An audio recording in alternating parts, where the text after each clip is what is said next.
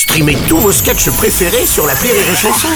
Des milliers de sketchs en streaming, sans limite, gratuitement, gratuitement sur les nombreuses radios digitales Rire et Chanson. La minute familiale d'Élodie Pou sur Rire et Chanson. Chère Elodie, hier, on a été faire les fournitures scolaires avec les enfants. Je les emmène toujours pour qu'ils voient les autres mères hurler sur leurs gosses dans les rayons. marre de ce bordel permanent. Et Comme ça, ils se rendent compte que la leur n'est pas si horrible que ça, même si elles refusent d'acheter un classeur à tête de mort qui coûte aussi cher que la liste de courses elle-même. Les courses de rentrée, c'est vraiment la galère. Pourquoi les profs prennent un malin plaisir à te faire chercher des crayons H2B à pointe fine et des paquets de feuilles non perforées à perforer soi-même avec une perforatrice 3210 à bord rond?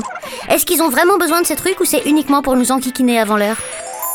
Chère Catherine, vous touchez du doigt la vérité que les profs voudraient que vous ne connaissiez pas. Car oui, effectivement, c'est pour vous emmerder.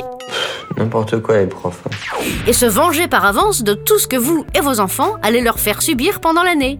Et ma fille, elle a perdu sa veste, et mon fils, il a mangé sa gomme, machin a greffé bidule, pourquoi truc muche a eu zéro, et patati patata. Les profs n'ont que deux solutions pour se venger. Enfin, trois avec la gifle, mais c'est interdit.